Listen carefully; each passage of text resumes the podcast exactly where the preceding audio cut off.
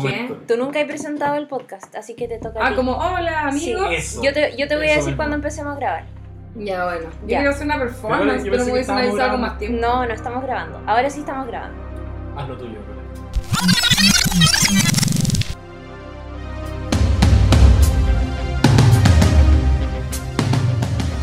Hola, amigos. Bienvenidos al mejor podcast del universo. Sí, Eh, niñitos de vasito del bosque, por favor. Oh, esta idea recurrente, me encanta. Denos Tenemos nuestro de running. En verdad son todos niños muertos. Oh. Ya, no empieces con su weá, por favor. Oigan, muy bienvenidos a un nuevo capítulo de nuestro podcast sobre series llamado No sabes nada. Estamos en el capítulo número 8. Uy. Harto capítulo. Impact 8888. Llevamos caleta de capítulos. Acercándonos a pasos agigantados al 10. Qué bacán. ¿Qué vamos a va hacer? ahí? Fiesta. Pues nada, sabemos. Yo creo que deberíamos hacer una fiesta. Podríamos, como en vez de tomar once y ser tan decentes como siempre somos, como ponerle drogas. Sacarme Legales e ilegales. Es que yo no me drogo, Lula. ¿Tú sabes Pero por qué? alcohol, pues. Me dan crisis de pánico. Alcohol. Ah, por supuesto. Ahí estamos. ¿Te puedes hacer la droga? Estoy drogado, estoy drogado. Hoy estoy lechito, estoy drogado. Oye, en nuestro capítulo de hoy vamos a comentar, Cobra Kai. lo adelantamos en nuestro capítulo anterior. Sí, y vengo rayando la papa en múltiples plataformas, si es que alguien se ha dado cuenta por ahí, eh, con Cobra Kai. Sí, con Cobra Kai. Lo anunciamos hace como 25 días, más o menos. Que exacto. Y sí, y cuando grabamos el capítulo de Atlanta dijimos, nuestro próximo capítulo va a ser sobre Cobra Kai, así que si tienen tiempo, véanla. Cobra Kai es una serie que está alojada en YouTube Red, Exacto. que es una suerte de Netflix, pero YouTube pagado. Y los dos primeros capítulos están gratis en YouTube abierto. Eso Es un súper dato HD. súper importante. Súper importante y un tremendo evento. Sí, y ojalá que hayan hecho la peguita, pues, amigo. Tuvieron harto tiempo de ver Cobra Oye, este que es despectivo, no sea así. Vamos a perder auditores. No, me gusta igual que gente eh, nos escuche sin haber visto las series y estamos siempre esperando sus comentarios. Es bacán eso. Sí, Sí. a mí me llegó un comentario del de Atlanta, ¿Ya? de alguien que no había visto el- la serie y que quedó muy motivada. Sí, a mí también me llegó un par. Em, Dijo, di- dijo eh, comillas, eh, se notaba que le gustó mucho. Cierre comillas. Y March Blue, por ejemplo, dijo, amé el podcast, llamé el tema. Tienen tanta razón con Atlanta, igual es frustrante no tener con quién comentarla. ¿Vieron Dear White People? Así que les pregunto, porque yo no la vi. ¿Vieron Dear White People? Sí, la vi. ¿Y se conecta igual un poco con Atlanta? No. No, tiene otro foco, tú decís como Tiene otro foco, por- pero yo siento que- afroamericanos. Claro. No, de alguna forma, no, porque es al revés, pues como eh, Dear White People se trata de negros cuicos igual. ¿Cachai? Mm, ya. Y eso lo hace todo muy distinto, pero a la vez, igual obviamente te está hablando desde esa perspectiva de ser negro en Estados Exacto. Unidos. Está buena, a mí, a mí me... Sí, igual hablamos harto como de producción sobre y de negros, ¿cachai? Y por eso que se conecta con Dear White People. Por eso que Marsh Blue nos pregunta, ¿vieron Dear White People? Y harta gente nos comentó. Eh, Tali dice, sí, lo de Twin Peaks lo dijo en The Ellen Show. ¿Se acuerdan cuando comentamos Ah, ¿verdad? la comparación con Twin Peaks? Ah, O sea, después se dijo. No sé. mm, Le voy, a, les voy a mandar el clip. La. Macarena de P también puso Amo a Donald Glover, gracias por el podcast. Me caí de la risa y revisé weas que no había cachado en la serie. Eso, yo con ese comentario me ¿Sabes quedo con el corazón lleno porque es bacán entregar. eh, Es bueno, yo lo digo como también como escuchadora. Está pésimo, está muy mal dicho, pero como oyente de otros podcasts.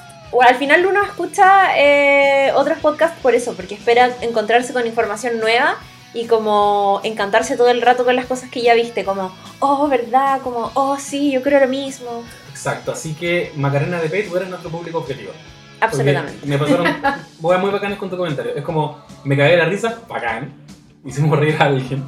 Bien. Eh, revisé weas que no había cachado de la serie, lo mismo que tú. Yo cuando escucho podcast como que voy abriendo pestañas. Como que voy revisando lo que están Sí. hablando. Qué Mateo. Y, y tengo al final 10 pestañas abiertas y quedan ahí. Un mes. Y dice, gracias por el podcast. Es como, no, gracias a ti por escucharnos. Sí, Sí, gracias por escucharnos.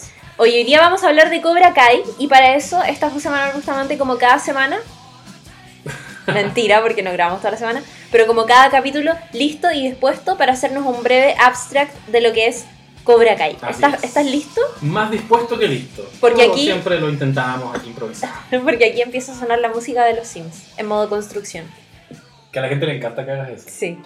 Eh, Cobra Kai es una serie web de YouTube Red, como ya ustedes lo anunciaron, lo mencionaron antes. Se estrenó hace poquito, en mayo de este año, eh, y aborda, recoge la historia de Karate Kid, esta franquicia ochentera, y nos cuenta la mirada de quien en ese entonces lo presentaron como antagonista, Johnny Lawrence.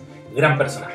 Entonces han pasado más de 30 años y vemos cómo este tipo, después de que recibió la patada en la cara, en el hocico, digamos, La grulla. la grulla, el, el golpe de la grulla por parte de Daniel Laruso. Eh, 30 años después, toca fondo, es un alcohólico, tiene una pega de mierda, es un padre ausente. Esa patada no solo, mira aquí me voy a tirar una metáfora, no solo le rompió la nariz, sino que lo dejó roto para siempre. Y no puede superar ese episodio y vive de alguna manera atrapado en los 80, escuchando música ochentera, viendo series ochenteras, porque esa fue la etapa de su vida. Y un día se reencuentra con Daniel Laruso por cosas de la vida, porque tiene que lidiar con que es muy exitoso Laruso, por, su parte. Entonces tiene que ver como gigantografía, lo tiene que ver en la tele. Un día se reencuentra con él, eh, tienen un intercambio, una pequeña discusión, y él de, casi que de puro picado dice, ¿sabéis qué? Voy a reabrir ese gimnasio que tanto fustigaba a Laruso.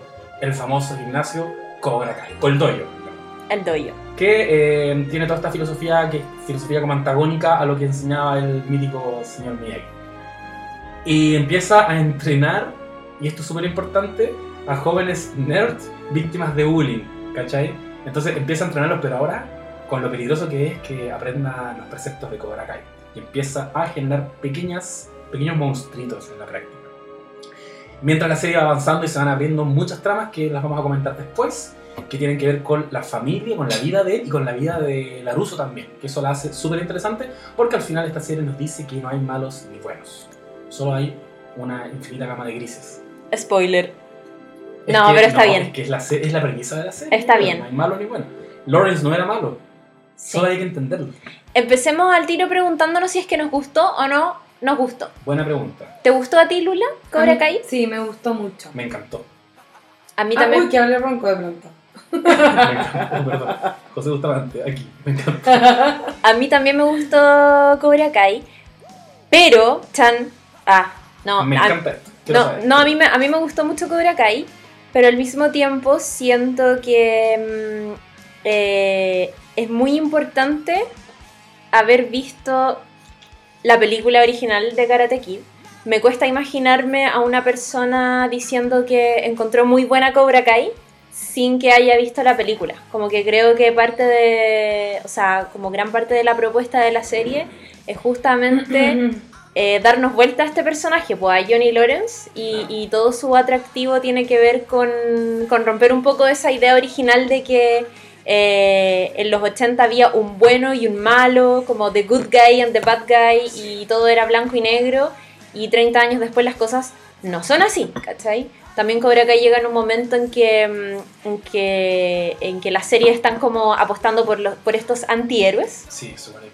entonces, em, de hecho creo que el 70% del éxito de Cobra Kai es justamente eso, pues como tener la oportunidad de ver a, a, a quien era en la película del 84 el malo, ahora como desde otra perspectiva.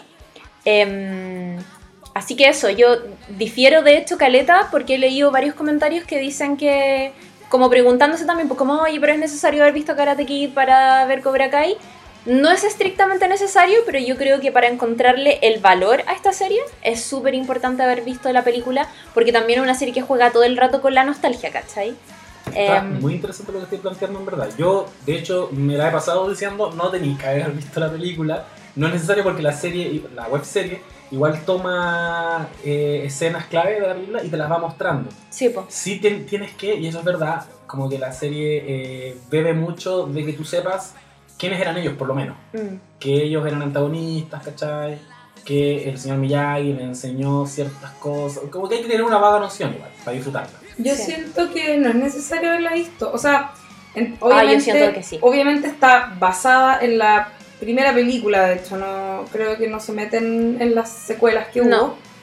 Está basada completamente en la primera película. Absolutamente basada en la primera película.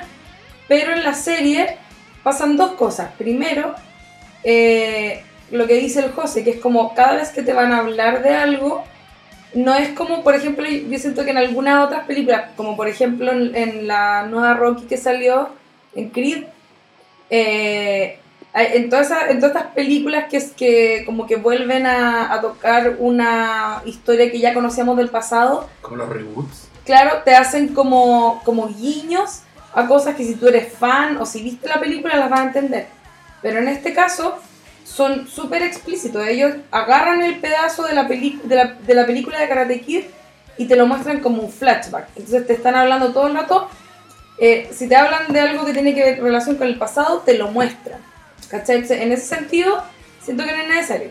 Pero además, por otro lado, eh, porque entiendo lo que decís, porque en el fondo es como eh, hablan, te están hablando para empezar de una época, de, de como de una estética ochentera, del significado que tenía eh, Laruso versus Lawrence y todo. Pero siento que, que, que Karate Kid está tan instalada como en la cultura popular que no es necesario haber visto la película para entender eso. ¿Cachai? A mí, a mí me pasó eso. Yo, Karate Kid, creo que probablemente no la había visto. Yo la había hecho después de ver la serie. Y entendí un poco, un par de cosas más, quizá, pero en el fondo eh, lo básico ya, ya como que ya lo sabía en mi mente, porque aunque no hubiese visto la película, igual sabía perfectamente quién era mi eh, señor Miyagi, cachaba que había un loco malo, que también es como, es un, es un personaje que no es único, sino que se repite en todas esas películas que Un trataban de lo mismo, claro, un arquetipo muy usado. Entonces como que yo creo que no es necesario haber visto la película para entender la serie y para disfrutarla, pero eh, después yo vi la película después y disfruté más la película, ¿cachai? Como que me di, me di cuenta de, de un montón de cositas que eran muy pequeñitas a lo mejor también que después se agarraban en la serie, como por ejemplo, no sé, pues que eso fue algo que no había entendido cuando vi la serie, que eh, Laruso tiene una compra-venta de autos porque el señor Miyagi coleccionaba autos. Sí, y le regaló un auto. Claro. Pero como que hasta por ahí. Sí, yo Pero- creo que eso. ah, Sí, tú, no, es que yo creo que, al, que lo que te estáis diciendo tú, quizás te pasa a ti, porque tú también, no sé, pues, como que de, de quizá a tu ocupación permanente de guionista, Ah, como, que estáis, como que estáis súper metida en el mundo del cine o, constantemente viendo weas como de cultura popular o como de los 80, no sé. Pero me imagino como alguien que quizás no está tan conectado con esa área, yo creo que ni cagando sabe o conoce con exactitud o, o quizás como lo mínimo que tenéis que saber de Karate Kid para entender Cobra Kai. A mí me pasa que, mm, que no sé, pues como que el personaje de Johnny Lawrence efectivamente lo conocíamos los que, los que vimos Karate Kid, sabíamos quién era, pero, pero no sabíamos en realidad cómo era el personaje, ¿cachai?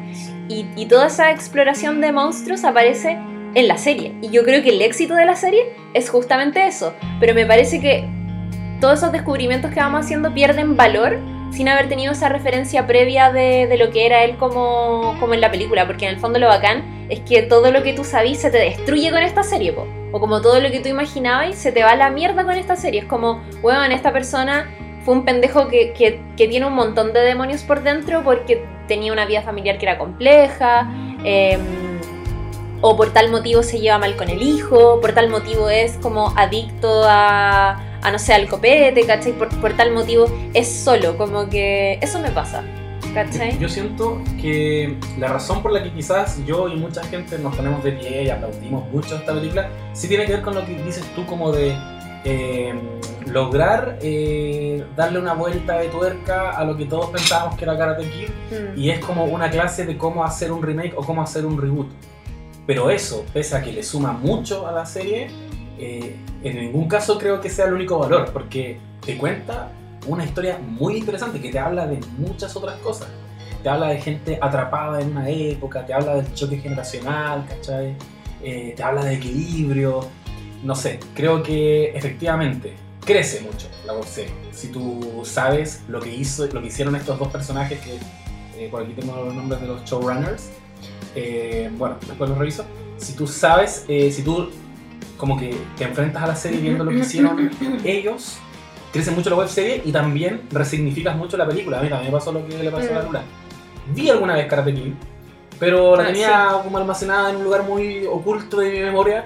Eh, pero igual creo que la serie me revivió los momentos claves de la película, ¿cachai? Y ahora vi Karate Kid de nuevo. Y lo mismo que comentaba la Luna, pues. Como, Sí. weón, ah, por eso, ah, por eso los Sí. autos, por eso el bonsai. Cacha que yo de hecho me acordaba de, los, de, lo, de los autos hasta que lo dijo la Lula.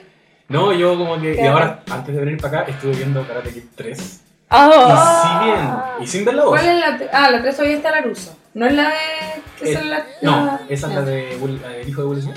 No, no, no, hay una que sale esta Ah, po. verdad, la misma No sé. de eh, La- Million Dollar Bill. Sí, Hilary Swank. Esa que mencionáis tú es la que salió como en 93, creo. Y fue como. Ese fue como un primer revival que se hizo de Karate Kid. La verdad, no tengo noción de qué se trata. Pero sé que la 2 es cuando el señor Miyagi va con Laruso a Japón. Sí, Efectivamente, la serie se basa en la película 1, porque esa es la película de Johnny Lawrence como Sí, antagonista. No vuelve a aparecer como antagonista. La 3 es como eh, cuando enfrenta al último jefe de esta historia, que es eh, el maestro de, de Johnny Lawrence, y que mm, incluso más que el maestro de Johnny Lawrence aparece el dueño de la franquicia Cobra Kai. chucha. Y ahí tiene un conflicto la, la Russo que no sé si está también resuelto, pero igual sugiero que la vean porque la van a revalorizar también. Hay guiños que hace la webserie a momentos de esa película. De hecho, ¿De la 3? de la 3, Ah, qué buena. esta rivalidad que tiene Lawrence con Laruso, el empresario que está boicoteando mi pequeño negocio, sí. es básicamente la 3. Eh, Ah. entonces yo siento que la serie logra hacer un remix muy perfecto de muchos conceptos que aparecen en Karate Kid y que eh, y al mismo tiempo te cuenta una historia súper interesante. Igual yo quería volver un poco a lo de eh, la primera, o sea, a comparar con la primera película, perdón, no comparar, sino que cuánto influye la primera película. Eh, a mí me pasó que cuando la vi ahora, eh, ¿La película o la serie? la película, Ah, ya. me llamó la atención que sentí que igual a Johnny Lawrence no lo conocís tanto en la historia Mm. sale poco, ¿cachai? Y me llamó mucho la atención otro detalle que es que al final de la película, cuando Laruso gana el torneo, eh, Johnny Lawrence le dice perdón, weón, Sí. y le pasa el trofeo, él le quita el trofeo al, al, al como al weón que le va a entregar a, a Laruso el, el trofeo ganador, y él se lo quita para pasárselo él en las manos a Laruso y le dice te lo ganaste.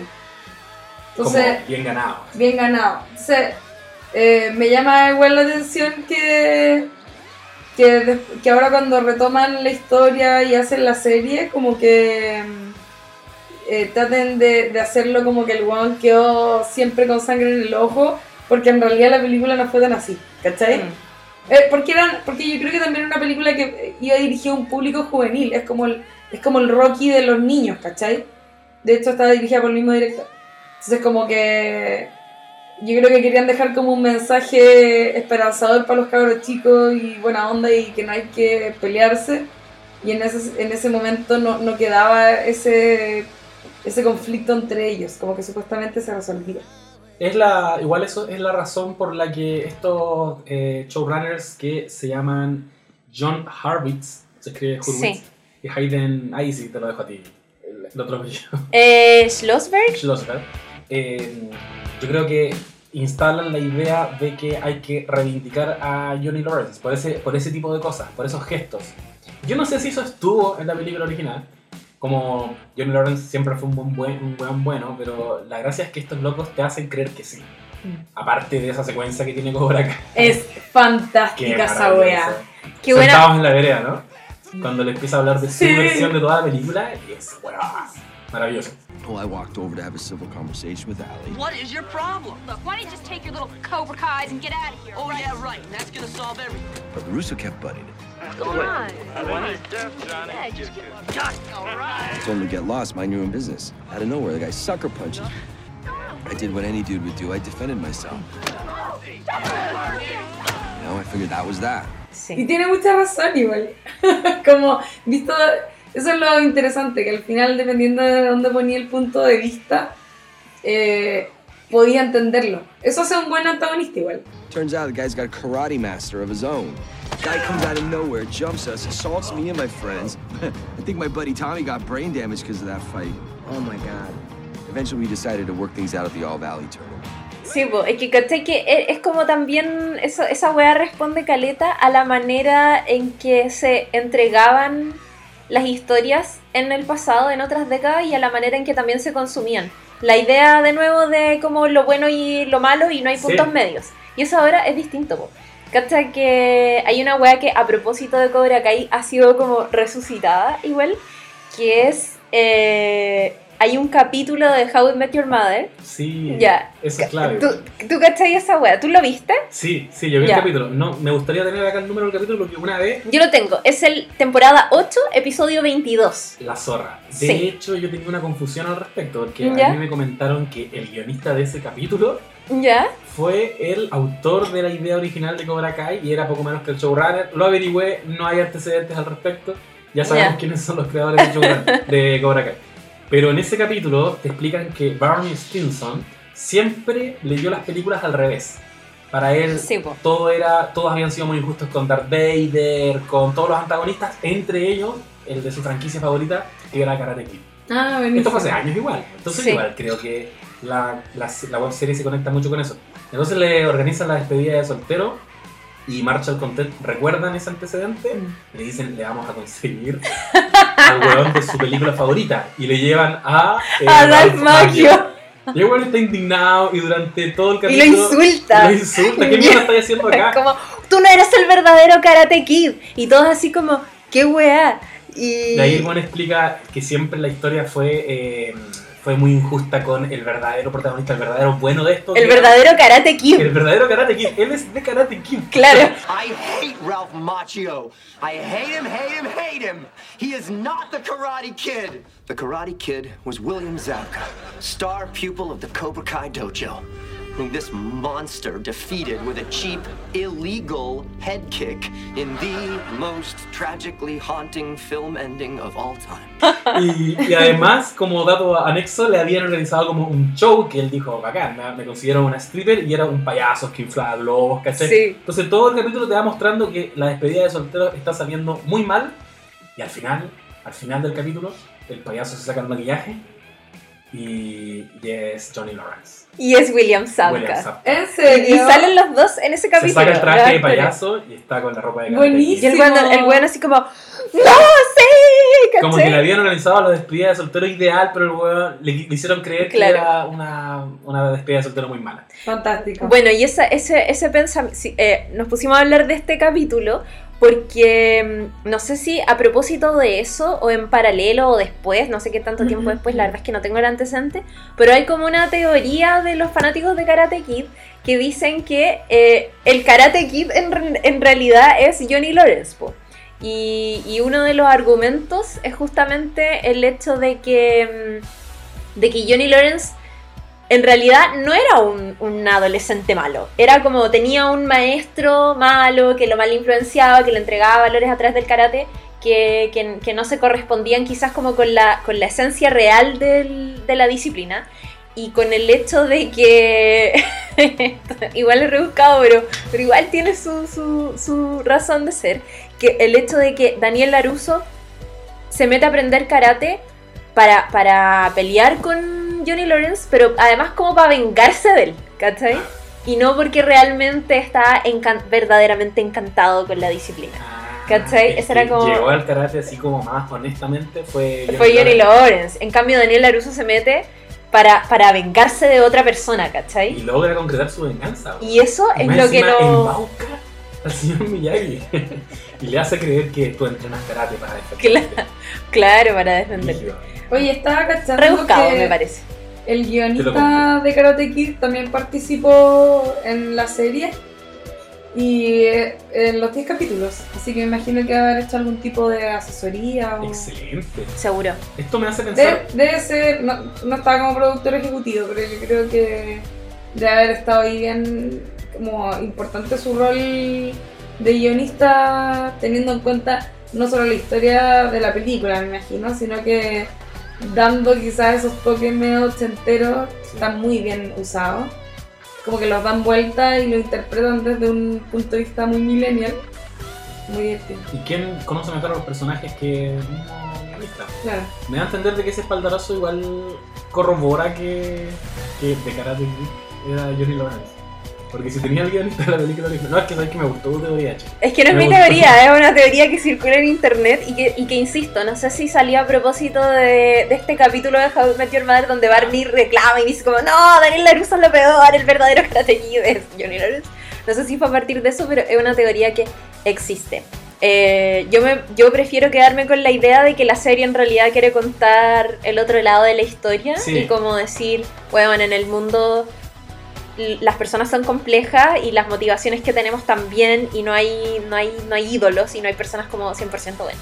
Em, quería acotar una cosa a, como a propósito de que hablaste de, lo- de los showrunners de, de Cobra Kai, que em, bueno, leí una entrevista que le, que le hacían a los actores, eh, que le hacían a Zapka y a Makio. Me encantan. Y, mm, y les le- era una entrevista como juntos, ¿cachai? Y el, loco les preguntaba como, bueno, Karate Kid fue muy exitosa, me imagino que en, no sé, 20 años les deben haber llegado como 80 propuestas como para hacer una segunda parte o para, hacer una película sobre lo que pasó una década después.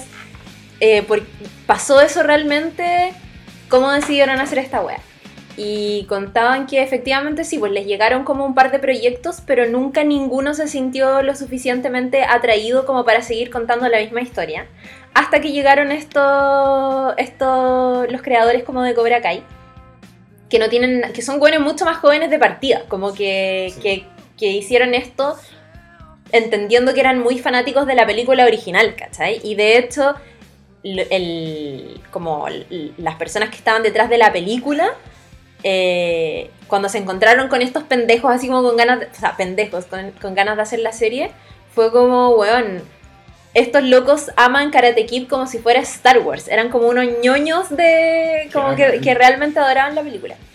Y, y llegaron donde los actores, y primero llegaron donde William Zabka, que era quien era quien eventualmente iba a ser el protagonista, y él dijo como, bueno, me encanta la idea, pero no lo voy a hacer si es que no está eh, Daniel Laruso real, ¿cachai? Porque si no, no vamos, no vamos a sacar nada.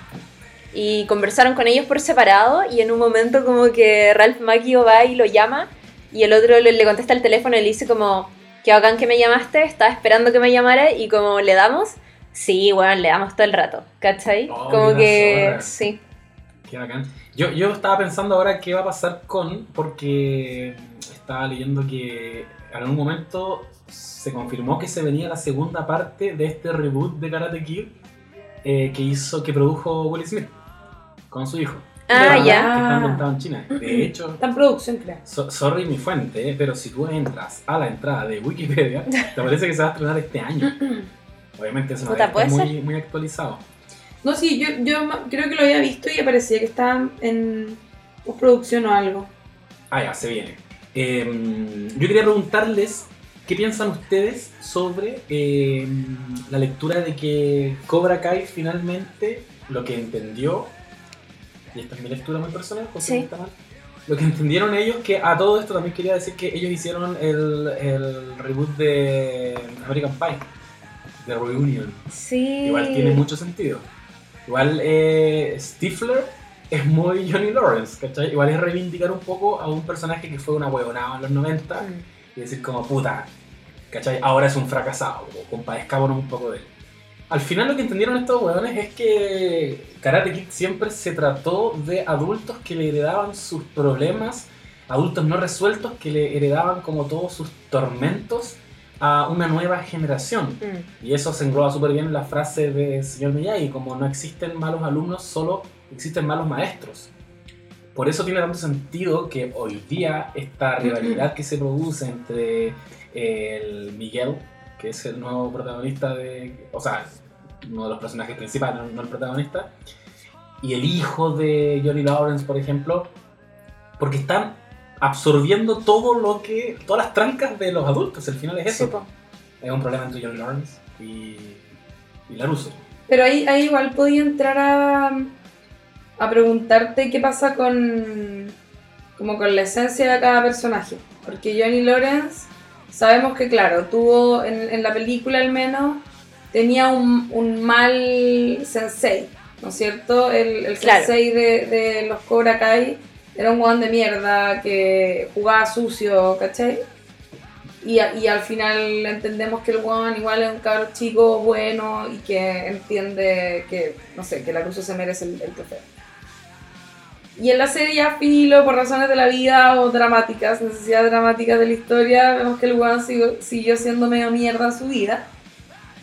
Eh, y el Juan, cuando, cuando se hace cargo de, estos cabros eh, y vuelve con, con el dojo y tiene alumnos, eh, él igual enseña la doctrina de Cobra Kai desde su volada ochentera, po, ¿cachai? Y es muy divertido toda la primera parte, siento yo, de la serie, como Miguel, como riéndose un poco, como, como ya sí, pero en realidad sabemos que él está pensando como con una mentalidad más actualizada, que ya no ve con los mismos ojos ese tipo de, de enseñanzas, ¿cachai? Como en todo sentido, po, desde misoginia. Sí. Yo eh, encu- racismo. encuentro que eso es, es como de los momentos más bacanes de la serie. sí. Es como, ya, ya sabemos que Johnny Lawrence está como con sus, con sus propias trancas y que no puede deshacerse del pasado. Y qué bacán es cuando este pendejo que está siendo su alumno, en realidad también le está enseñando de vuelta a no ser un machista culiado. Es como, weón, pégate una actualización.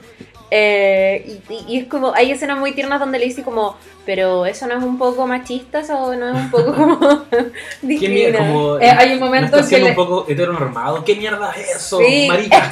hay, un, hay un- flexiones. hay un momento en que le dice como eh, o sea no me acuerdo qué es lo que dice Jenny Lawrence pero le dice no cuando te dicen no en verdad tenés que Oh. ¡Oh, weón! Yo me fijé y en esa Miguel, y Miguel le dice eh, como estoy Mm. casi seguro que no es no, Que no es pero Alta comedia. Alta comedia. Sí. Muy bueno muy bueno Y, y qué, qué gran guiño a los temas que están tan en boga hoy en día. Como... no buenísimo Este se conecta mucho, de hecho, yo iba a decir con Atlanta, cuando hablamos de, de Florida Man. ¿Cachai que Johnny Lawrence es de Florida Man? Es un weón Alan sí Ese weón votó por Trump. Y lo- el gran riesgo que toma esta web serie, y una de las weas que también aplaudo, es que subió la apuesta de los antihéroes que veníamos viendo en la ficción. Como que si en algún momento lo arriesgado era ponerte del lado de un asesino como en Dexter, después llegó Vince Gilligan y dijo, weón, un narcotraficante, ahora es, ¿dónde está ese lugar oscuro? ¿Dónde está esa zona donde no nos queremos meter? Un weón machista, un weón misógino, racista, ponte del lado de él ahora. Mm, Y lo logró. Sí. Y aquí estamos riéndonos de sus chistes de mierda. no es fantástico Eh, bueno eh, a lo que Me encanta Miguel. a lo que iba es que a pesar de que Miguel es un cabro bueno desde un comienzo eh, y que está muy consciente de que, el- de que Johnny Lawrence es como retrógrado su manera de pensar, de todas maneras aflora en él una esencia oscura. Se pega su ¿Cachai? patinapo en, en, el, en la fiesta, ¿o no? Sí, po. Sí, po. ¿Cachai? Que ahí también, bueno, ahí también obviamente hacen algo como más o menos parecido en Karate Kid, con la fiesta en la playa y las escenas de celos. Y, y Miguel se va en esa, po. se pone celópata, que lo manifiesta desde un comienzo, como que tiene una... De a poquito te va mostrando que el weón es, es muy ansioso, ¿cachai? Con, Sí. con en la relación que tiene con la Sam. Y, y eventualmente termina girado completamente hacia el mal. Johnny Lawrence es, es al revés, po. Johnny Lawrence sigue estando con- consciente como termina, ¿no es cierto?, en, en la Karate Kid en la película, como entendiendo que igual hay que jugar justo, Mm. y es Miguel el que decide no hacerlo, ¿cachai? Y eso está heavy igual, porque, o sea, yo pienso ahora, ya adelantándome un poco, pero ya, spoilers, voy a decir spoilers. Sí, si sí, alguien sí, está sí. escuchando y no quiere spoilers, tiene que parar ahora. Basta, lleno de spoilers. Eh, al final, cuando llega el viejo culiado Cobra Kai satánico, eh, yo pensaba, o sea, este weón es malo, se, se quiere hacer cargo de la wea, seguramente debe poder hacerlo porque a lo mejor es dueño del nombre o algo. Entonces seguramente debe haber una presión ahí. Y más encima, tení varios estudiantes de Cobra Kai que son buenos golpeados por la vida, pero que al verse con poder se ponen barzas, ¿cachai? Eh, seguro que le van a, se- le van a seguir las las bolas a este viejo, ¿cachai? O sea, Johnny Lawrence queda entre medio al final.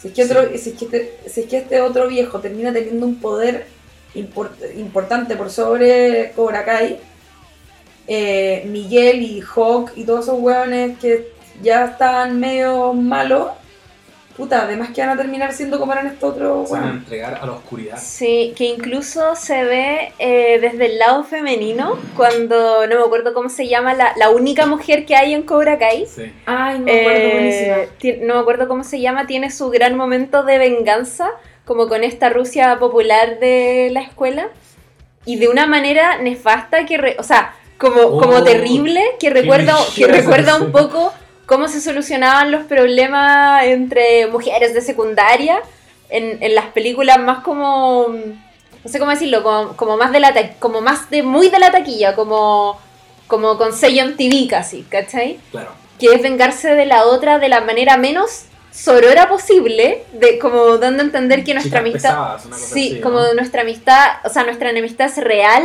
y esta weá se soluciona con sangre y la solución es como básicamente hacerle un calzón chino, pero por la vagina y la otra pobre sale así como no sé, yo creo que con todos sus labios mayores y menores incrustados en, lo que sería una tanga o no Oye, sé. calzón chino, así. Calzón chino es cuando te lo hacen como por el poto. Camila Shanghai. Ah, Un Shanghai por ¿Qué onda, delante. Rancagua? ¿Qué onda Rancagua? Tiene Rancagua se dice Shanghai. ¿En serio? Sí. Claro. Es un Shanghai. Ya, yo le Igual, decía cultura. chino. Es bastante parecido. Sí, sí, tiene su, tiene No su ¿Por qué, por será? ¿Por qué asociamos a los chinos con No. tirarse Por los lo sumo. Por calzones lo para arriba? sumo, por lo Por lo sumo. sumo, que tienen el calzón metido en la. Ah, en la. ¿Tú decís? Yo creo. Yo creo. Eso lo estoy diciendo. porque Porque tienen los, los calzones metidos en el Quizás estamos Anastasio. siendo súper, súper prejuiciosos y estamos diciendo de chino a los japoneses. No sé. Puede Pero ser. sí sé que en la infancia éramos así. Estamos quedando pésimos. Somos chinos, obvio. Oye, eh, eso que hace ese personaje en ese momento, en ese carrete, al final también es tomar lo que le enseñó Johnny Lawrence, Sí, que hay pues. una parte en que se tira un rollo muy bacán de antes el bullying tenía códigos. A mí esa weá me explotó la cabeza, porque es real, po, tú antes, no, ni siquiera en mi época, yo creo que, bueno, está hablando de los 80, tú le hacías algo a un cabro, era un matón con un, con un cabro, y, y te exponías a consecuencias, ¿cachai? Porque ya la gente te conocía como el matón, te iban a mandar, no sé, te iban a suspender, iban a llamar a tu papá. Ahora la niña cuenta de cómo le hacen ciberbullying. Y dice como, ¿qué mierda? ¿Y, y qué? ¿Y les mandan correos anónimos? Como, ¿qué weá? ¿Cachai? Están súper... pre- Entonces lo que hace ella en el fondo es, claro, encararla. Frente a todos. Pusis, dice. Pussies. Me Y- y encanta es loco porque es verdad, pues, ¿cachai? Es muy incorrecto si lo pensáis como que ya igual la sociedad evoluciona y no vamos a decir como que, oh, antes éramos súper rudos porque hacíamos bullying. Pero sí es verdad que el bullying sigue existiendo. Ya, pero yo creo que el, que el ciberbullying como, como que guarda sus proporciones en la época. Yo lo encuentro igual de terrible el bullying No, que lógico, se... Ah, yo creo que es igual de terrible. Y Solo que antes había Campo. consecuencias también igual de terribles. Ahora es, no sé, pues, Stranger Things. En que, o sea, persona, nada que ver Stranger Things. Eh, puta Netflix me tiene confundido. 13 Reasons. Ah, 13 Reasons 13 Why. Reasons que es, eh, ¿qué es eso, po, cachai? Que es como le cagamos la mente a una cabra de forma súper sutil y solapada. Sin que haya consecuencias a menos de que ella grabe los cassettes, ¿cachai? Mm. Yo igual creo que es un palo directo a eso. Es, bueno, antes yo iba, lo agarraba, lo metía como al casillero, pero después me llamaban a la inspectoría, en, en Chile por lo menos, lo suspendían. Eh, y- Donde no habían casilleros, donde no había lamentablemente. casilleros, no te metían la cabeza en el Me iban a guate. patar la raja, claro. Sí. Oye, eh, hablemos un poquito sobre cómo, sobre cómo apreciamos eh, el desempeño de, de los actores en, en- en sus personajes originales de la película, pero 30 años después. Y qué nos parecieron las escenas que comparten juntos, porque tienen escenas tensas y a medida que avanza la serie hay un minuto como previo a que nuevamente quede una gran cagada donde pareciera que logran conectar. Sí. Yo encuentro que vamos a, vamos a convenir aquí que no actúan. ¿Estoy mal ahí? Ahí sí, ahí sí, sí, sí, sí. Sí, Eh, vamos a convenir que no actúan muy bien, ¿no? Yo encuentro que Laruso, La- Laruso actúa- actúa súper sí. bien y Johnny Lawrence no actúa bien. Oh, Johnny yo Lawrence parece que hace- encuentro que, que Laruso no parece que no me gusta tanto como actúa. ¿Viste? Pero se nota que tiene más películas encima, yo siento. O algo. Como que tiene, es más natural. El otro weón, el- como que el personaje de Johnny Lawrence es mejor, pero el weón es súper tieso igual. Sí. Como que, como que, no sé. Pero funciona porque el, a él le sale muy bien Johnny Lawrence. Y tampoco es un gran desafío actoral lo que le están Sí, pidiendo. y ¿no? filo, el personaje es tan bueno y tiene tan buenas líneas que es como ya, filo, le sale bien igual y uno lo quiere ver igual, así que... Sí. Quizás encuentro que eso pasa piola porque porque obvio que también pienso que el personaje tiene que ser tieso, puede ser. ¿O no? Es que por eso yo creo que le suma. Pasa- ¿Cachai? Como que lo, resuelve bien porque su personaje igual es tieso. ¿cachai? Claro. Él- él- Sí, como que él lo hace, él lo hace tieso, filo. Así es el personaje ahora, ¿cachai? Oye, el José tiene una apreciación súper bacán y atingente, yo creo, sobre una weá que resume muy bien la serie. Ah, sí. Yo lo que le comentaba a la Chibi tras bambalinas es que en el capítulo 2, al final del capítulo 2, cuando Laruso va al dojo de Lawrence y lo encara porque le sacó la cresta a unos niños en el estacionamiento. Y, antes estábamos hablando como del money shot, que yo creo que ese es como el money shot, que ese es como el momento en que ellos están de nuevo como en la arena de combate mirándose y se dicen muchas cosas y se amenazan y la situación es súper tensa. Uno dice, van a pelear. De hecho, se ofrecen golpes. Lawrence le dice, estoy aquí, resolvámoslo al tiro. Laruso sale, se sienta en el auto y mira por la ventana. Lo está mirando Lawrence, súper serio. Y de pronto sonríen y termina el capítulo. Y yo encuentro que eso resume todo lo que es Cobra Kai. Es el momento honesto. Es, ¿sabéis qué? Estos jóvenes están jugando, ¿cachai? Estos jóvenes quieren revivir todo esto. Porque ambos están viviendo una vida como media robótica, donde se están, están dejando que el tiempo pase. Y ambos están un poquito como atrapados, ¿cachai? Tienen cosas resueltas y es. Se mira como que hace un movimiento de cabeza y es como. Vamos a hacer esto, ¿cachai? Todo lo que viene ahora es como. Hueviemos un poco, ¿cachai? El problema de ese juego es que se lo están traspasando a otra generación, ¿cachai? Y esa es como la irresponsabilidad. Claro.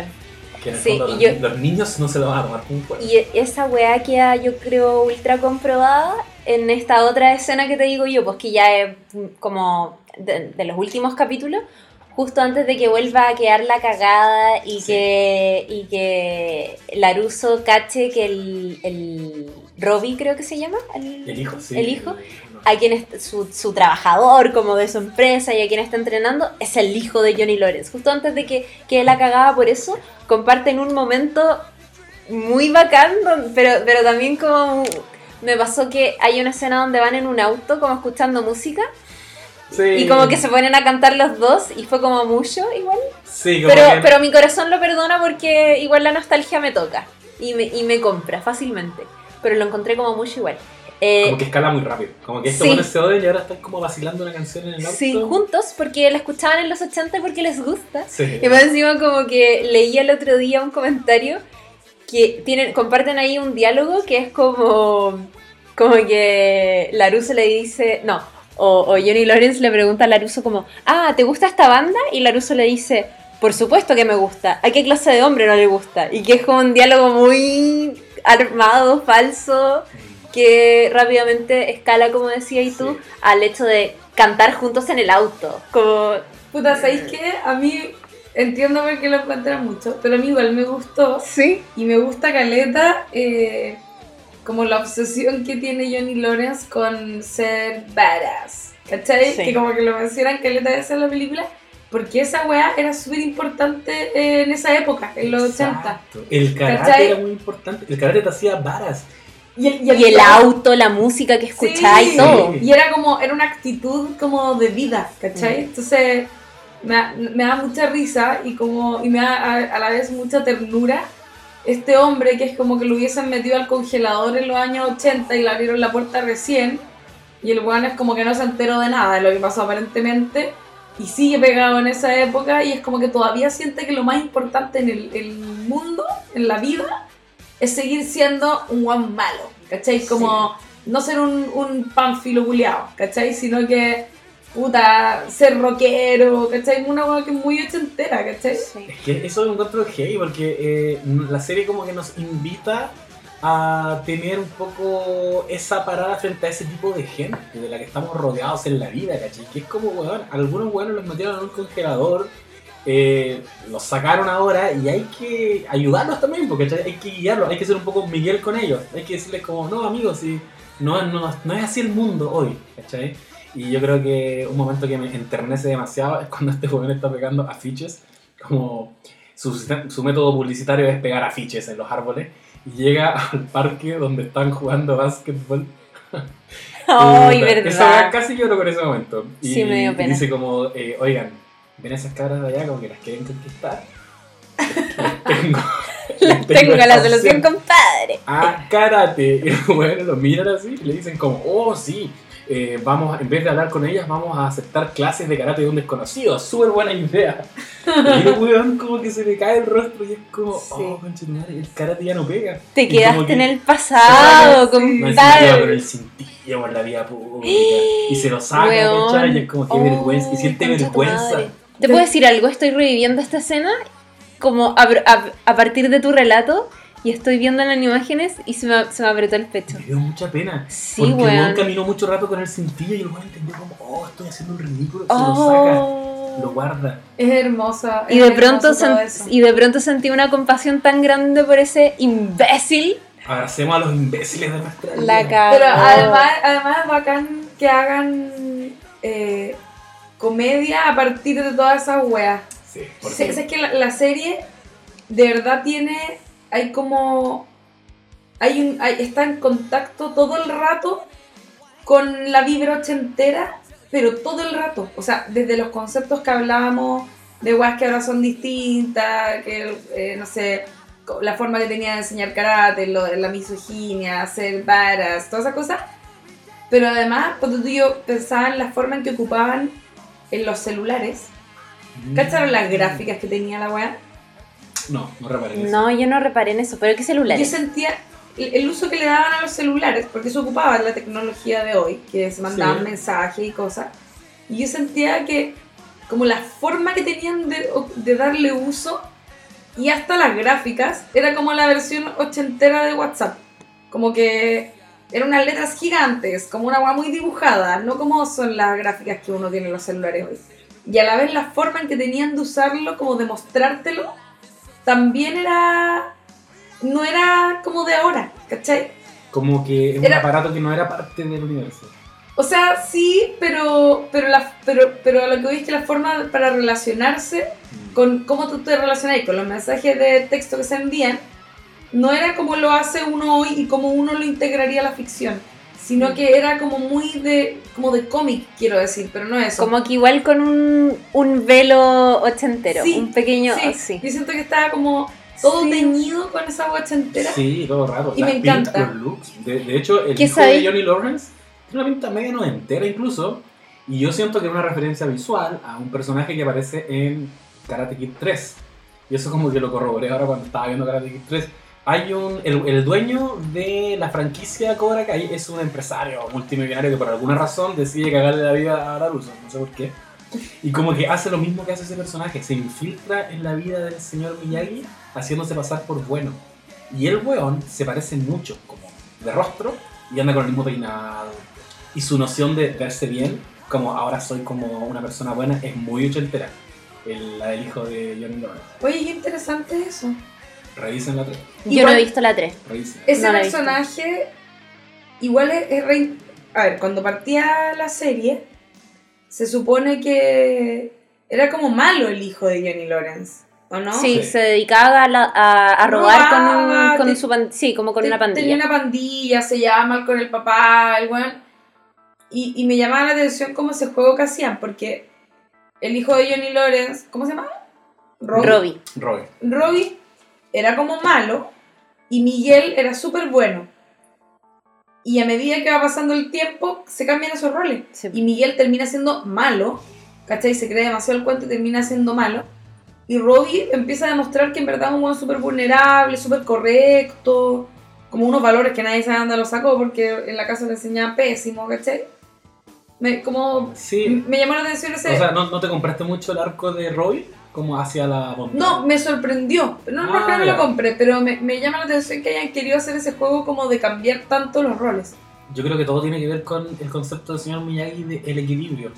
Eh, de hecho, bueno, es una de, las de la filosofía del señor Miyagi, como que tienes que lograr mantener tu vida en equilibrio y eso lo retoman en Cobra Kai como con un flashback. Y Laruso lo que hace cuando se pone a entrenar a este cabro es un poco equilibrar las cosas. Si estos huevones están entregando método Cobra Kai, yo voy a también abrir mi dojo y voy a, a equilibrar la wea, como el lado oscuro de la fuerza, ¿cachai? Mira, qué bonito. Y creo que la serie también juega con eso. Como si ahora hay un weón malo, o sea, o sea, ahora Miguel se está poniendo malo, entonces alguien de su generación se va a empezar a poner bueno. Y a mí me pasó también que eh, encontré que Robbie cambia muy rápido, ¿o no? Como que avanza muy rápido en la bondad.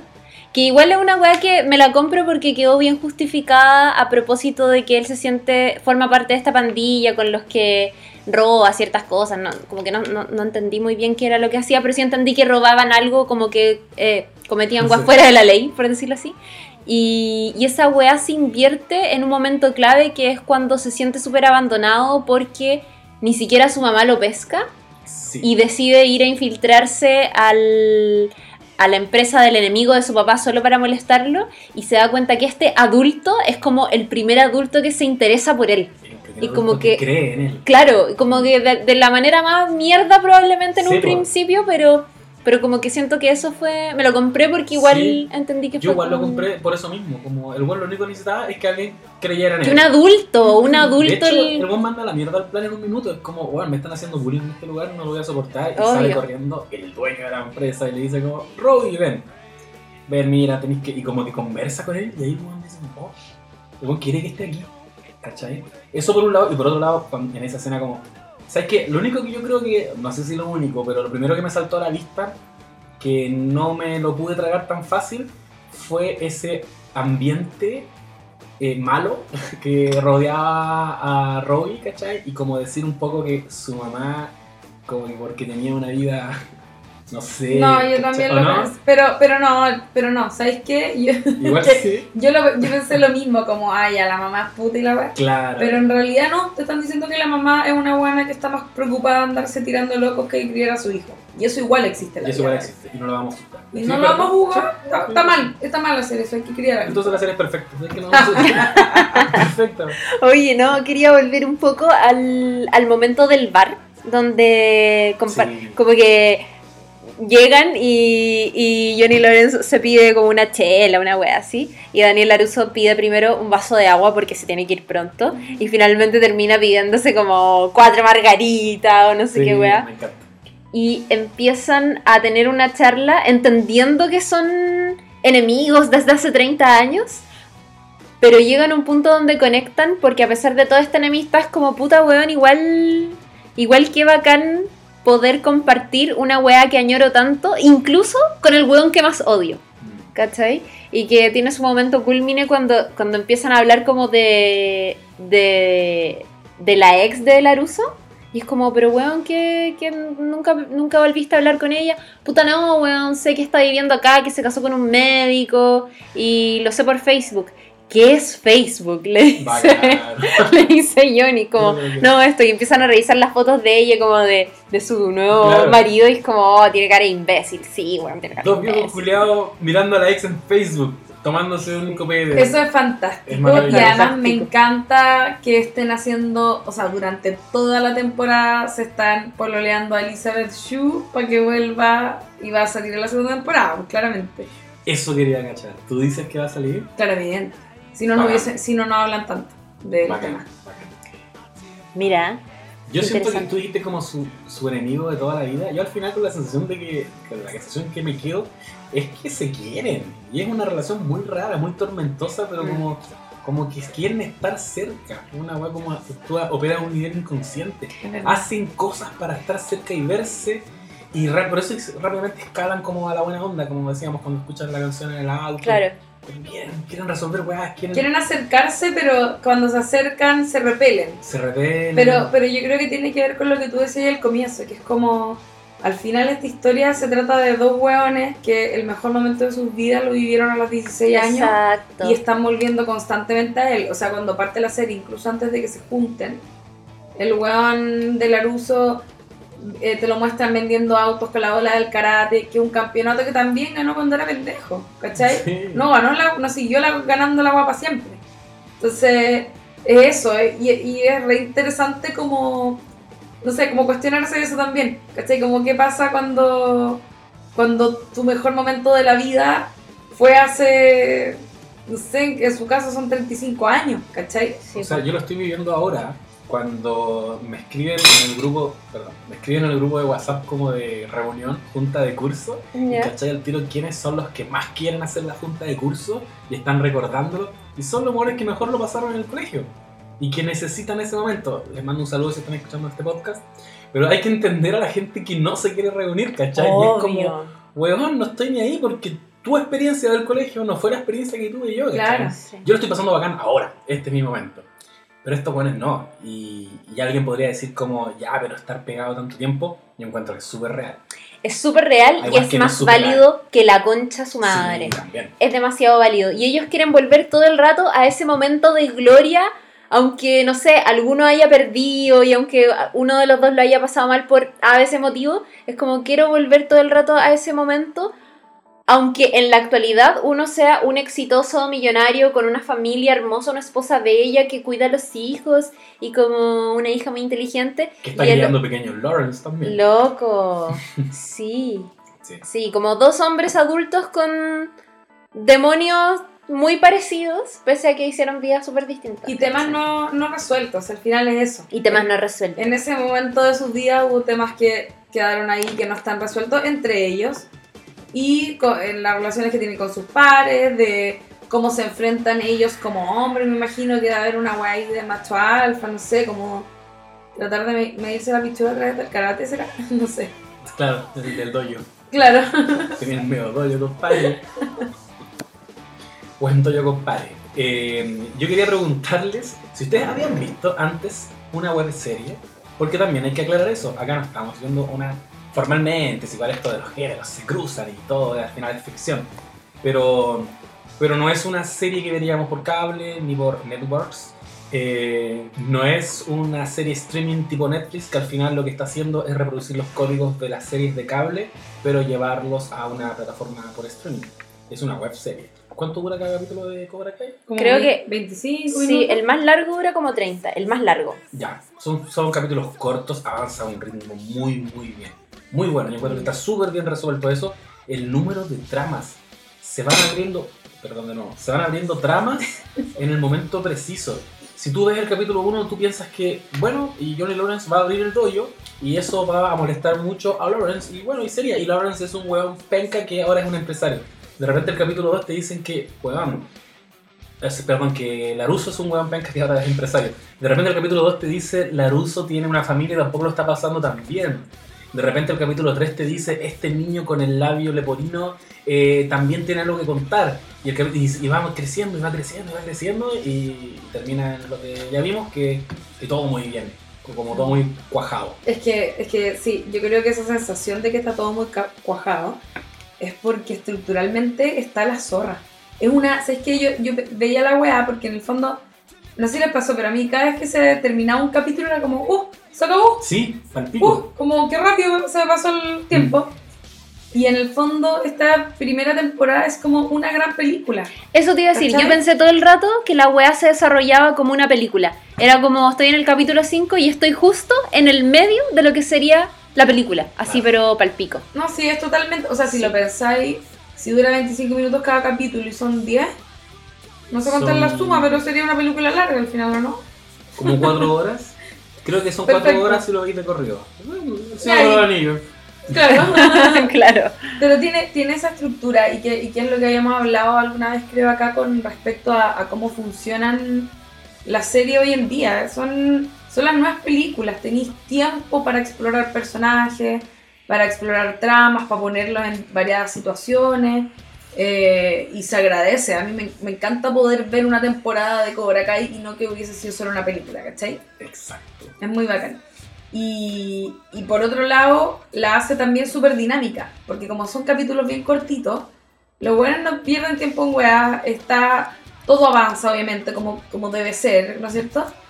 Eh, pero además yo me fijaba que todo, había varios capítulos que al comienzo del capítulo, o sea, el final de un capítulo y el comienzo del siguiente no eran, no quedaban como en la misma situación, sino que al comienzo del capítulo siguiente era como que había pasado un tiempo entre el final y ese comienzo. Resolvía. Había una elipsis. el capítulo anterior. Sí. Había una elipsis y te la contaban a través de flashback al comienzo. Como, oye, pero ¿y qué pasó? Y, y volvía, da- tiraban un flashback, recuerdo el personaje, donde brevemente te explicaban qué chucha pasó después del final del capítulo anterior. Y eso también le da mucho más dinamismo, porque no te entrampáis en qué pasó después de este final. No, filo, pasó el tiempo nomás.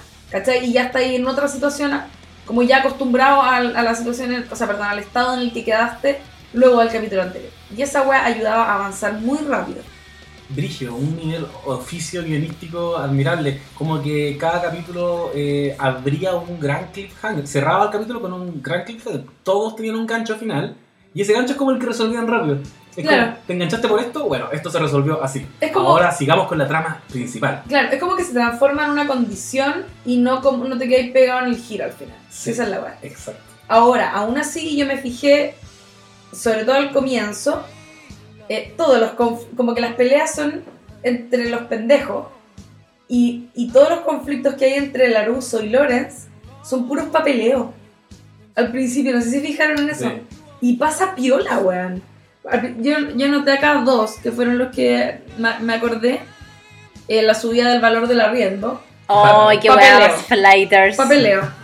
Y la negación de entrar al torneo, que cobra Kai entrar al torneo. También, puro papeleo. Sí, pura. burocracia. bueno, pero eh, me da mucha risa eso. Como Y que, arreglarle el auto también. eh, claro, Cuando- esas, son, cuando- esas son las patas y combos de estos dos hueones que están viejitos y no pueden pelear. Demasiado y la gran todo. confrontación es después de que le destruyen el auto. Inmediatamente después, y, la, y Lawrence va a encarar a Laruso. Y ahí, como tú decís, weón, se metió a su casa. Claro. Y toman Y desayuno. Mejor Porque wea. son unos tatitas. Querían hacer eso, querían tomar desayuno, ¿cachai? Son- No, y porque son unas tatitas, Sí. y ya que andar peleando. Ahora pelean a través de los pendejos, ¿cachai? Ya no pelean entre ellos. Y parece que la esposa de Laruso entiende toda la wea también. Sí, Eso ¿O está no? muy me bien. encanta. Sí. Puro sentido común ese personaje. La cagó.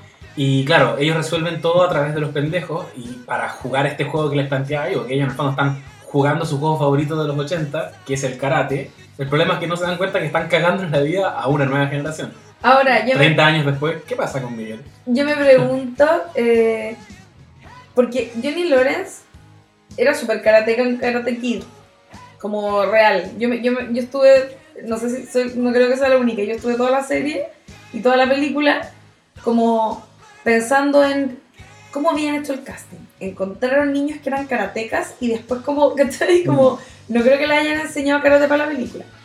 Y, Johnny Lawrence en Karate me pareció que era un niño que era karateca desde antes, ¿cachai? Y ahora, y Laruso probablemente no, ¿cachai? De hecho no, pues no te lo muestran siendo tan karateca. Como que uno lo ve al momento de pegar patadas y cosas así. Y ahora, eh, en la serie, Johnny Lawrence también pelea más, lo muestran sacándole la chucha a los cabros chicos al principio. Eh, y veis que el weón ya está viejito, pero igual se pega sus buenas patadas y tal. En cambio, Laruso es como ahí nomás, po. como que tiene una, una pura pata cuando le vuela como el té al weón de la mano. Tatita. Igual me emocioné, me emocioné. Pero la elongación ahí nomás, Ahí nomás. ahí nomás la elongación. Y Su doble de acción. y me, creo. y me pregunto, es que ¿por qué Laruso no sabe pelear? Eh, ellas deben tener como un terreno personal con Makio, pero se supone que él como que, me imagino que se debería haber engrupido con, con haber hecho tantas Karate Kid. Ah, yo estaba hablando del actor. Ya estoy, estoy hablando de Ralph Macchio, porque Pero es Ralph que- Macchio no es karateka. Pero igual, igual estáis asumiendo que, que no tiene conocimiento más allá de la película. Lo hubiese demostrado más. Tú decís, bueno. Está desgastado, pero sí yo creo que tú lo explicaste bien. Bueno, pero es que Yo han que pasado Lawrence 30 era karateca. años, pues. Sí, yo también creo. Y Laruso hizo, hizo de karateca. Hizo de, de hecho, leí por ahí que el señor Miyagi nunca hizo karate, calmado, van a ir para la cagada con este dato. ¿Saben a lo que se dedicaba el señor Miyagi antes? No. Era comediante de stand-up. ¡Oh! El güey es totalmente gringo, fingía el acento japonés Muy bien. muy bien, 80. y el loco, ah, la verdad, y el loco era comediante, es que me muero de amor de ver al señor Miyagi haciendo stand-up. Ya The no, best. se murió, pues, pero... Se murió. ¿Dónde podremos ver esos estándares? De- En YouTube. Y tiene una serie donde era como un ninja detective, parece. Eso hay que verlo. ¿Por qué? Porque si tienes rasgos japoneses tienes que ser karateca. Obvio, obvio. Oye, eh, al- palabras al cierre Palabras al sobre cierre. Cobra Kai. Solo decir que. Miren lo que voy a decir. Ha sido la mejor serie que he visto este año. Se acabó. Oh, Sorry de. Terror, Atlanta, con tanta serie con la que. ¿En serio? Sí, es que respeto mucho todo lo que hemos hablado ahora. Respeto mucho que hayan contado una historia tan interesante, tan actualizada, tan vigente.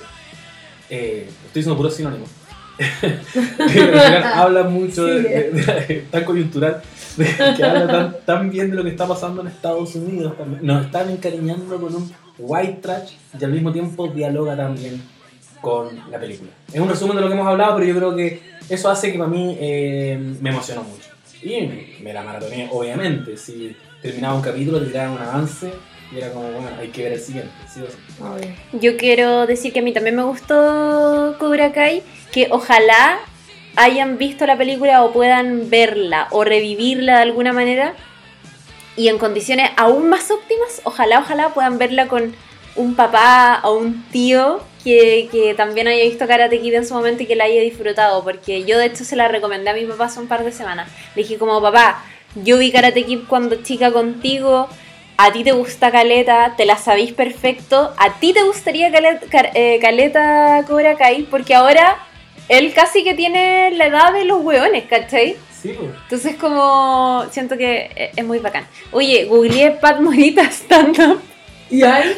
y me sale eh, un video en YouTube que se llama Funny Men Triple Clowns of Comedy, Ah, ya, sí, porque 1988. Tenía un seudónimo de esto, era como de Hip Nip, una cosa así. Oh, Como el, el nipón hip.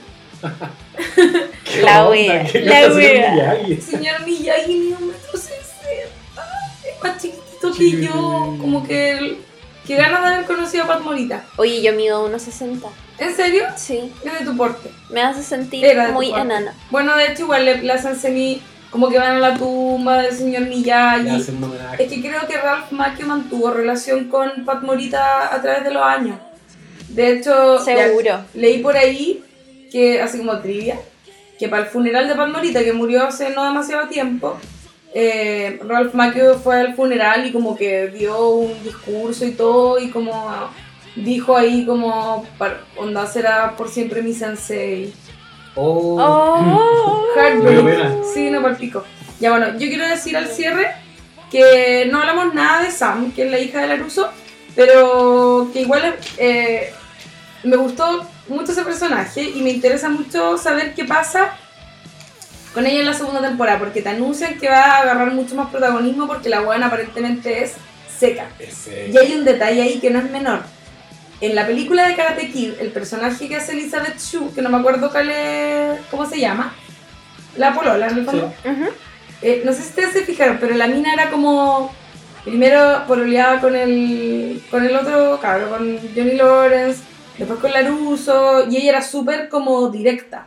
Como que a ella le gustaba Laruso y ella busca todo el rato a Laruso. Sí. El one, sí. el one no, no se la jotea en ningún momento a ella, es ella la que anda detrás del one.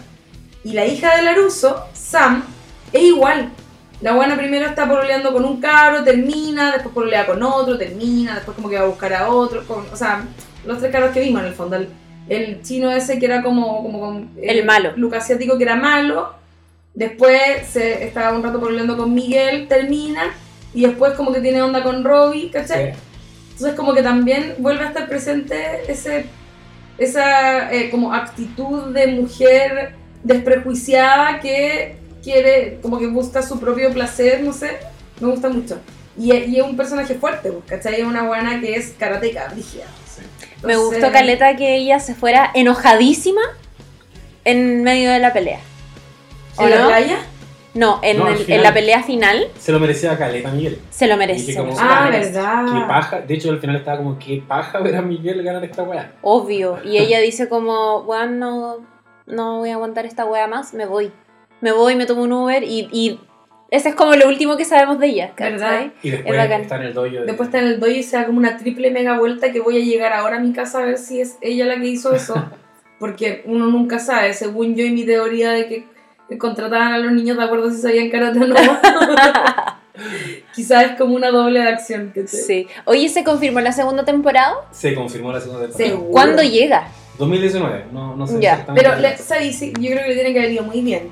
Le fue súper bien. De hecho, tengo cifras. Ah, A ya, ver. bacán. Tengo cifras porque cacha que em, obviamente a propósito de que Cobra Kai est- está en un servicio de streaming eh, como particular subvencionado diríamos porque es YouTube, pero es YouTube pagado, Claro. se le compara inmediatamente con Hulu o con Netflix, ¿cachai? Y cacha que derrotó en visitas a 13 Reasons Why, Bueno. a Arrested Development, a la nueva temporada. Y en ese mismo periodo, la secuela de Karate Kid también logró superar en visitas a la exitosa producción de Hulu de Handmaid's Tale. Wow. Oh, bueno, sí. es que Handmaid's Tale está muy depresiva últimamente. No he Sí. visto la última Cacha que logró 54% mayor demanda que 13 Reasons Why. Ya, o sea, la raja tenemos segunda te- temporada. Seguro, seguro. Y yo creo que esta, el éxito de la primera temporada y como todo lo que queda del año va a servir para que siga agarrando vuelo y, y- y nos encontremos con una segunda temporada con, con espectadores mucho más como enganchados a la serie y Una- que mucho más dispuestos a, a Una verla. segunda temporada que evidentemente se va a centrar en este personaje que apareció al final, que es John Chris. Sí. La mente detrás de Cobra Kai. Es Darth Sidious de Star Wars, es el, el verdadero malo.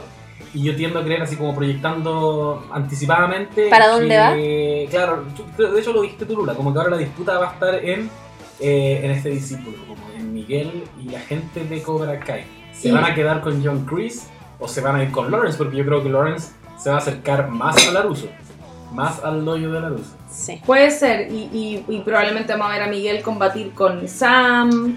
Exacto. Vamos a ver a Johnny Lawrence que se va a reencontrar con Elizabeth Shue, ¿cómo se que se llama su personaje? Ali. Ali. Sí, se van a reencontrar. Todo el rato. CBN. Se ven. Sí, qué bacán. Oye, eh, los dejamos súper invitados a comentar este capítulo. Nosotros eh, siempre valoramos mucho y estamos esperando todo el rato que nos comenten los episodios en SoundCloud o en Instagram o en cualquier parte. Pero los de SoundCloud los respondemos todos y los leemos todos, por supuesto, también. Y avisar también que nuestro próximo capítulo va a ser sobre Queer Eye, Queer Eye. que está súper ya decidido, cerrado, zanjado, firmado.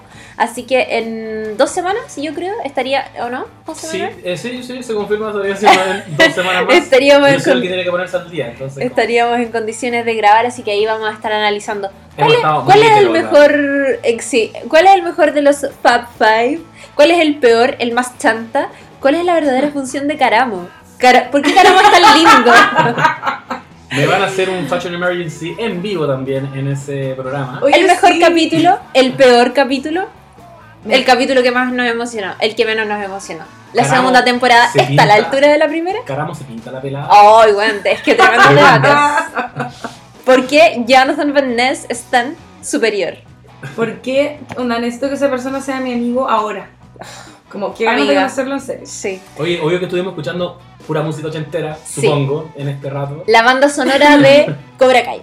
Bacán. Y también quiero decir que siempre estamos evaluando las sugerencias que nos hacen. La gente quiere que hablemos de Handmaid's Tale, de Sinner, eh, por ahí, bueno, varias más. Pero nos están siempre dando sugerencias. Todas esas se anotan y las evaluamos. Así que muy pronto van a saber noticias. Sí, pero confirmado ya que Sí. nuestro noveno capítulo va a ser Queer Eye. Exacto. Así que eso, bacán.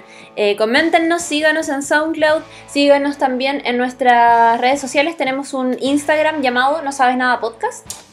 No, eh, sí, no sabes nada podcast. No sí, Sabes quedó Nada eso, Podcast. Y a nosotros nos pueden seguir también a mí en Chirimoy Alegre, a José Manuel Bustamante. En en, arroba urgente difundir en Twitter y buena pic en Instagram. y a Lula Almeida en Instagram como Lula la del barrio. Lula la del Nos barrio. escuchan en Súbela, en New Radio y en FM. Básicamente, un re- Un representante de cada uno. somos super competencia. La Oye, eh, quiero pedir disculpas formales porque al comienzo del capítulo estaba con el cerebro totalmente frito porque quiero contarles que estamos terminando a las 1.10 de la mañana. de CTM. Es que lo pasamos tan bien. Uno llega, mira, llegamos aquí para grabar a las 8. Para que tengan una idea. Y son Pero- las 1.10. Tomamos tecito, tenemos la cagada. Estábamos muy dicharacheros, no nos veíamos un rato. Sí, es verdad. Pero bacán. Así que eso, un abrazo grande y nos vemos en el próximo capítulo. Chao. Adiós.